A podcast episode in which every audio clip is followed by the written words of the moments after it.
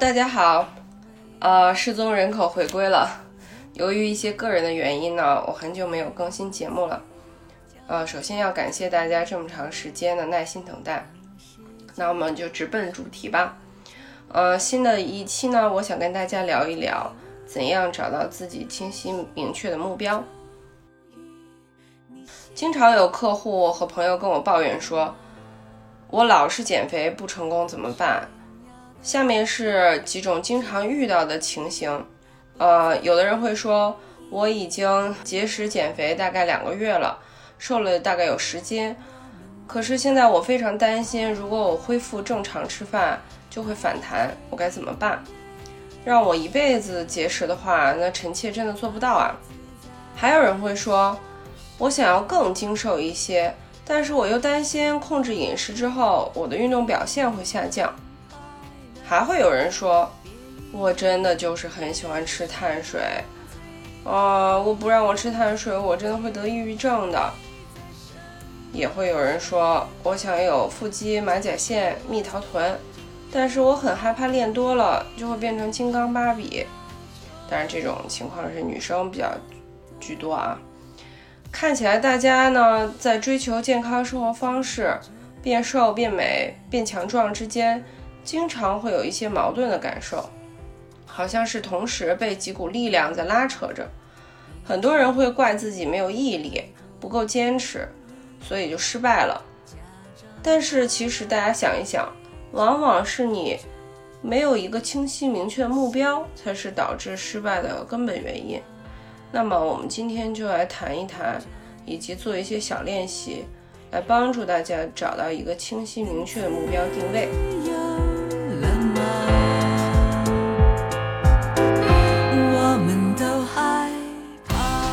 好，首先呢，我想跟大家谈的就是我们今天海报上面画的这个，呃，聚焦金三角。当我们从饮食和营养的角度来寻找目标的时候，我们需要考虑三个方面，一个方面是健康，另外一个方面是身材，最后一个方面是运动表现。它们这三个的关系呢，就像是在一个等边三角形上面各占一个角。我们就称为这个三角形为聚焦的金三角。长期以来呢，我们的误区是认为这三个方面是合一的。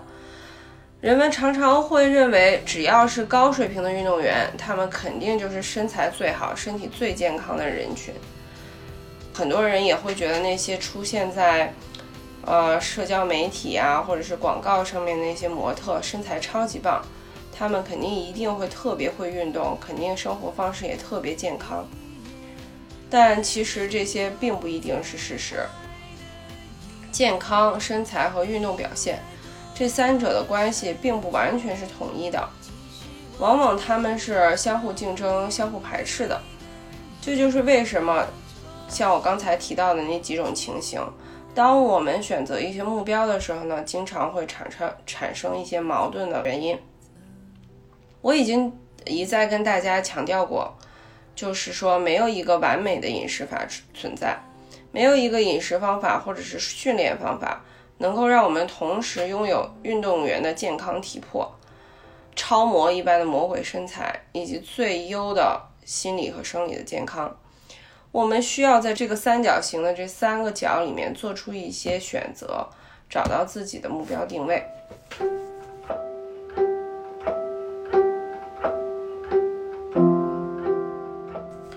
那在我们进行找找定位之前呢，需要跟大家介绍两个主要的概念。第一个呢是说做所有的事情都是有代价的。第二个是健康，到底什么是健康？健康有哪些方面？好，那么我们先来看第一个方面，也就是代价。俗话说得好，什么都想要，就什么都得不到。我们做任何的选择之前呢，都应该明白需要付出的代价。以我们今天聊的饮食健康来说，我们在聚焦金三角内找到一个目标的定位点，就意味着我们在追求某一个对你来说更重要的方向的时候，你就必须在其他的两个方面有所妥协。那么我就举几个例子给大家说明一下。首先呢，假设一个人他是一个顶级的运动员，那么他需要日复一日、年复一年非常艰苦的训练，每天呢可能训练要两到三次，甚至逢年过节也要什么集训啊和加练之类的。这些运动员呢，他几乎没有时间发展其他的兴趣爱好。长期的超量运动呢，会令他很容易受伤病的困扰。在饮食上，他也必须和平常的人不一样。他的饮食需要完全为他的运动表现服务。他必须要吃超过常量的碳水化合物，才能够维持高水平的运动表现。这些超量的呃能量摄入呢，都会有损他的健康和长寿，并且很多项目的运动员其实并没有。我们大众审美来说最好的身材。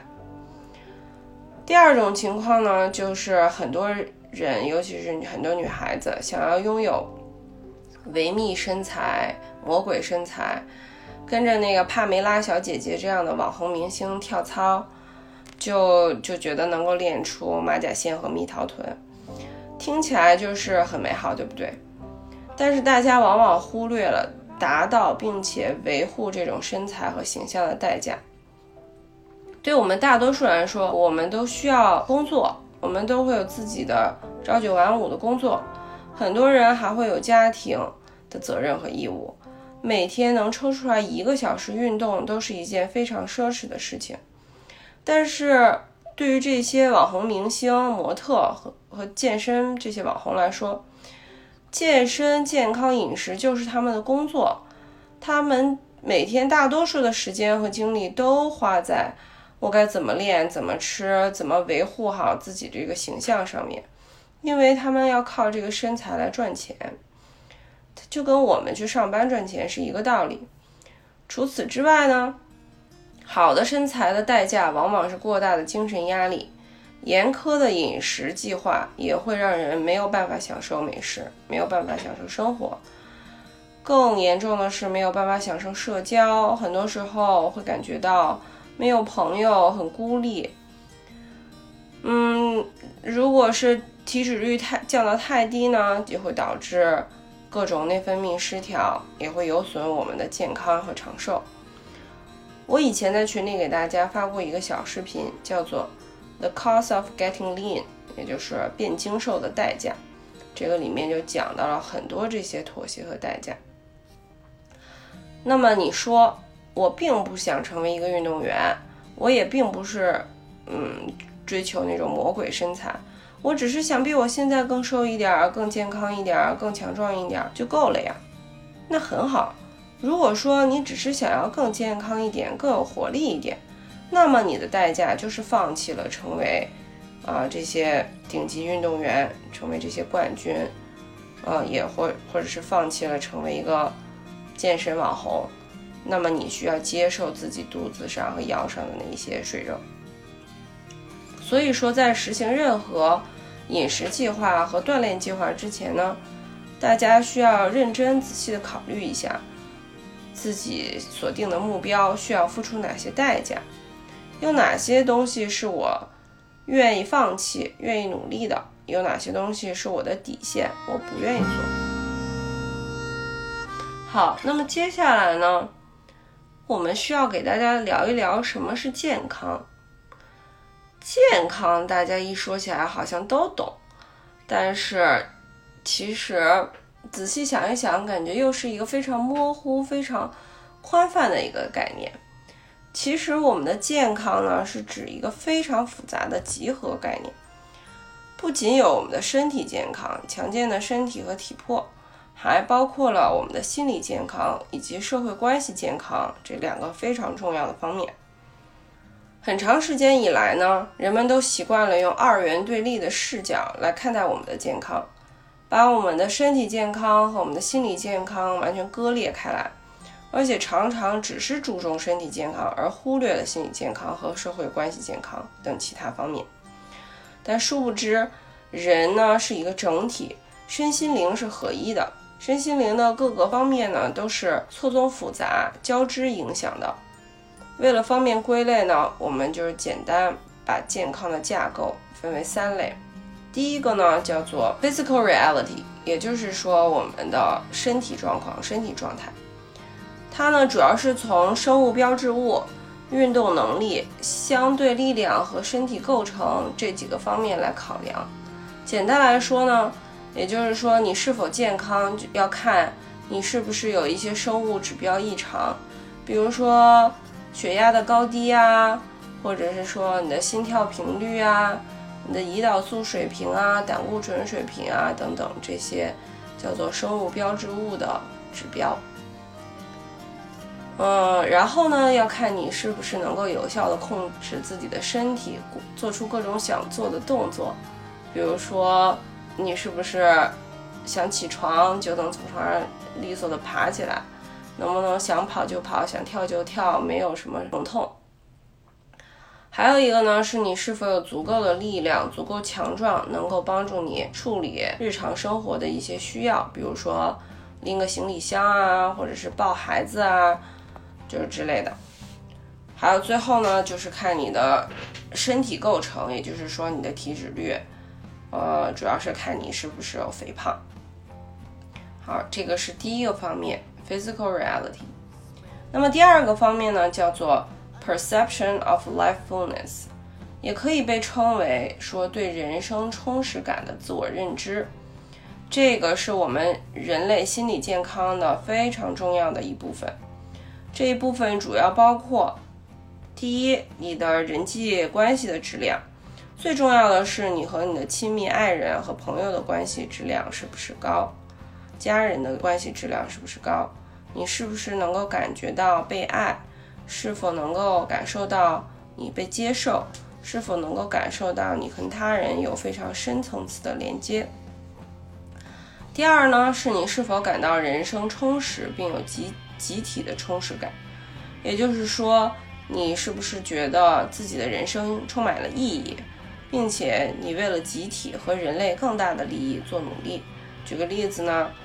就是说现在很多人会为了减少环境污染，决定。使用环保购物袋就不用塑料袋，为了全人类，为了这个地球而做一些努力。第三呢，是你的事业和兴趣，你对他们充满了激情。第四个呢，就是自我关怀、自我照顾。好，这个是健康的第二方面。那么健康的第三方面呢，就叫做 resilience to，。也就是指面对困难和逆境的抵御能力，这个也是我们心理健康的另外一个重要方面。它主要是包括了对疾病、伤痛、意外事件、创伤性事件、环境压力和各种负面情绪、社会期许以及自我怀疑等负面因素的抵抗能力和从中恢复的能力。由此可见呢，我们对。健康健身 （health and fitness） 的理解，一般来说是比较狭隘的。大多数情况下，我们只是强调运动和饮食这两个方面，但是千万不能忽视了我们的社会关系方面以及心理层面的健康。好，我们对好身材的追求，对于减肥的执着，其实只是我们整体健康的很小一部分。我们真的需要停一停，放大自己的视角，从整体和全局来审视一下自己的健康状态，然后决定自己需要做一些什么，想要做一些什么，能够做一些什么，来促进自己全面的健康。我如果说从大家都关心的减肥的角度来说，一方面呢，减肥包括锻炼和节食，可以帮助我们提高。身体的健康水平，从而呢也会帮我们提升自信，对生活有积极的感受。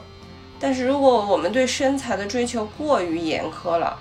进行了过度的训练或者过度的节食，也会对我们的身体健康造成很多损害，比如说会失眠啊，会造成伤病啊，或者是内分泌失调等等，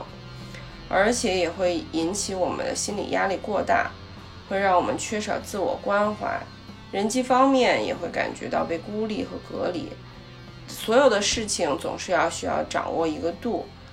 掌握好自己能够承受的范围，然后适量的、慢慢、循序渐进的去做。好，刚才给大家聊完了两点，我们已经了解了我们找到目标之后需要付出什么样的代价，以及什么是真正意义上的健康。聊这些呢，是希望大家能够在做出自己的目标选择的时候，对自己的现状多一些理性的、冷静的切实分析。那么我们现在就在这个基础上来动手做一些练习，在这个聚焦金三角内找到自己的目标吧。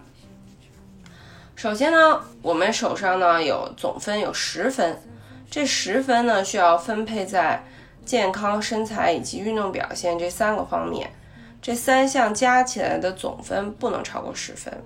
其次呢，需要注意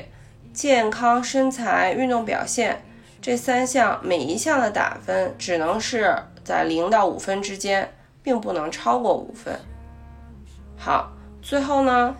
如果你身边有纸和笔的话，或者说你如果没有纸和笔的话，你也可以在自己脑海里大概想象一下，我们可以画出一个等边三角形，找到这个三角形的中心点，然后用直线呢去连接这个中心点到每个角的顶点，再把这三条线段五等分，中心点呢就代表零分，每个顶点呢代表五分。那么我们现在就可以开始给这三项打分，并且在你的等边三角形当中找到相应的分数点，连接找到了之后呢，你可以连接这三个分数点，我们就可以在这个等边大的等边三角形的内部呢，再画出来一个三角形了。嗯，举个例子，比如说我给健康这一项打四分，给身材这一项也打四分。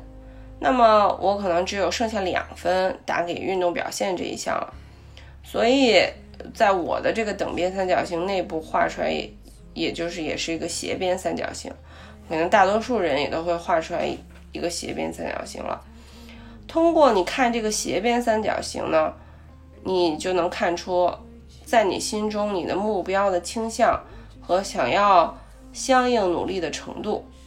最后呢，我们可以再一次。做点几何的练习，我们可以再找出这个小的斜边三角形的重心。呃，重心是通过连接这个三角形的三条中线，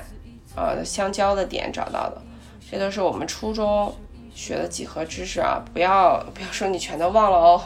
如果忘了话，可以百度或者 Google 一下。那么你再次再找到这个小的斜边三角形的，呃。重点重点呢，就是你的重心呢，就是你的聚焦点了。需要注意的是，如果你觉得这三者，呃，健康、身材、运动表现这三者三者在你心目当中同等重要，那么你也不用去找什么打分啊，或者是画什么斜边三角形了。你的聚焦点呢，就是在这个大的等边三角形的中心点，就是零分的这个点了。所以，我们来审视一下这个聚焦点在大的等边三角形当中的位置。它其实可以告诉你很多的信息。你通过找到自己的聚焦点，能够明确自己的目标，清晰的知道什么对你来说是最重要的，也能够让我们明白健康、身材、运动表现这三者之间的利益并不总是一致的，有的时候，甚至很多时候是有矛盾的。我们在追求某一个目标的时候，需要明白相应的代价。更重要的是，明白这个代价究竟是不是你愿意付出，并且能够承受的。最后呢，通过找到自己的这个聚焦点，能够让我们更好的接受自己，也就是刚刚我们提到心理健康的一部分，叫做 self compassion 自我关怀。嗯，为什么这么说呢？举个我身边的客户朋友经常遇到的例子，有很多人想要减肥，想要露出呃马甲线或者是腹肌，但是他们呢，其实有着非常活跃的社交生活，很享受和朋友一起聚餐时候的轻松的快乐。那么其实这两个目标方向就产生了一个尖锐的矛盾，很多人常常因为自己和朋友喝酒聚餐感到非常内疚。过度的责备自己、批评自己，没有毅力。这种情况其实是对我们的心理健康非常有害的。所以，当我们能够在这个等边三角形当中找到自己的聚焦点之后，我们就可以对自己多一些理解，明白和朋友的社交活动也是你生活或者是你的健康当中很重要的一部分，它能够给你带来很多快乐。也许腹肌和马甲线和友情相比，并没有那么重要了。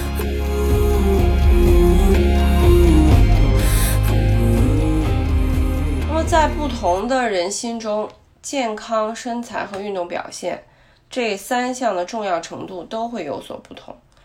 下面我们来简单的分析一下这三个不同的侧重点，我们需要注意些什么。首先，我们从健康的角度出发，如果一个人他把自己的总体健康看作是最重要的，他想要自己健康长寿，没有慢性疾病。感觉自己充满精力、思维敏捷、精神愉快，那么他在饮食上需要强调吃高质量的、富含营养的天然的食材，也不应该去过度考虑计算卡路里或者是巨量营养素的比例，他只要尽量避免过度加工食品就可以了。与此同时呢，他也必须对食物和饮食有一个积极的心理关系。他可以参加适度的愉快的社交活动，啊，和家人和朋友保持很好的关系。如果一个人他是想要把拥有魔鬼身材当做自己的首要目标，尤其是那些追求极致的人们，比如说男生想要把体脂率降到个位数，女生想要露出腹肌和马甲线，那么这个时候呢，你需要做呢，就是要精准的测量以及控制你的热量摄入以及巨量营养素的配比。也就是说，你吃的、喝的，几乎每一样东西，你都要进行称重、称重和计算。任何高热量的或者不符合你巨量营养素比例的东西，你都不能吃。这就也意味着你，你几乎不能参加社交活动。很多人会因此感到被孤立和有很多孤独的感受。这种减脂期意味着你的能量摄入有一个缺口。呃，脂肪和碳水化合物经常会摄摄入不足，这些都会对你的健康以及运动表现是有负面影响的。比如说，如果你的脂肪摄入过低，你就会引起内分泌紊乱，男性的睾丸酮激素会急剧下降，女性的月月经也会失调。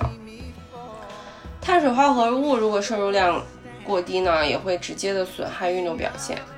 大多数没有科学减脂经验的人，也常常会因为蛋白质摄入不足会让你的肌肉分解，也还会引引起很多的严重的健康问题。另外呢，还有一个追求身材的形式是增肌，这种情况在喜欢健美的男生当中会比较常见。增肌期呢，你是需要摄入远大于正常的能量平衡的能量的，你需要在一天当中不断的进食，并且大量的进食。这种情况呢，也叫做 energy overload，也就是。能量过载，有的科学研究已经显示，过量的能量摄入进入身体细胞会引起细胞线粒体的超负荷工作，也会引发体内的过度氧化反应，对人体的长寿和健康都是有损害的。最后，如果说一个人他把运动表现当做自己的首要目标，很多喜欢运动的小伙伴们不仅仅是把运动看作是。促进身体健康和让身材变好的方法，他们还追求卓越的运动表现，想要参加各种业余或者半专业、专专业级别的赛事，为此训练并且配合营养饮食。但我们必须需要意识到，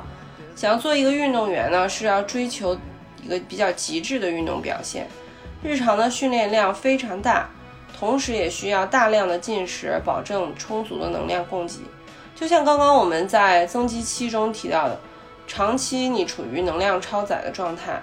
还有你长期的